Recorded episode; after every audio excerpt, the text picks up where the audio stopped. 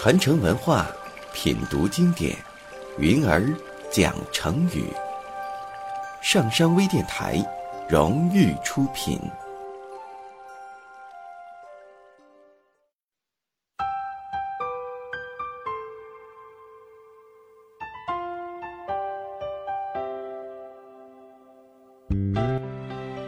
春秋时期，有个叫俞伯牙的人，精通音律，琴艺高超，是当时著名的琴师。俞伯牙年轻的时候聪颖好学，曾拜高人为师，但他总觉得自己还不能出神入化地表现对各种事物的感受。伯牙的老师知道他的想法后，就带他乘船到了东海的蓬莱岛上。让他欣赏大自然的景色，倾听大海的波涛声。伯牙举目远望，只见波涛汹涌，浪花飞溅，海鸟上下翻飞，远处的山林树木郁郁葱葱，就像进入了仙境一般，一种奇妙的感觉油然而生。耳边仿佛响起了大自然那和谐动听的音乐，他不由自主地拿出了琴，弹了起来。琴声悠扬，仿佛把大自然的美妙都融进了琴声里。伯牙体验到了一种从来没有过的境界。一天夜里，俞伯牙乘船游览，面对清风明月，他思绪万千。于是又弹起琴来，琴声飘到了很远的地方。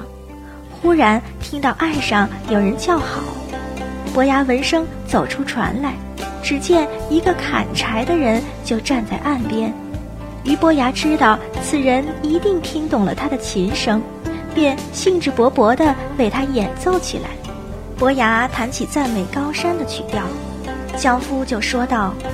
好好，宏伟而庄重，似乎高耸入云的泰山一样。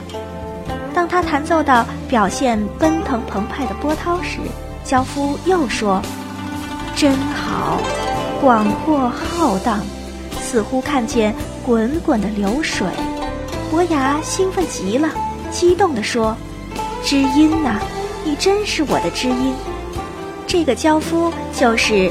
钟子期，从此二人成了非常要好的朋友。这个故事讲的就是高山流水的来历。故事出自《列子·汤问》，成语“高山流水”比喻知己或者知音。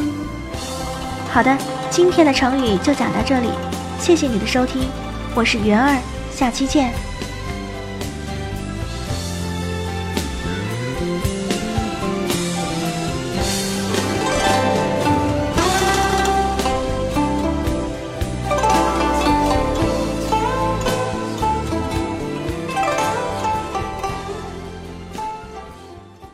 下载喜马拉雅手机应用或登录微信搜索“上山之声”或 SS Radio，关注上山微电台，听友 QQ 群二五八二八二六，让我们一路同行。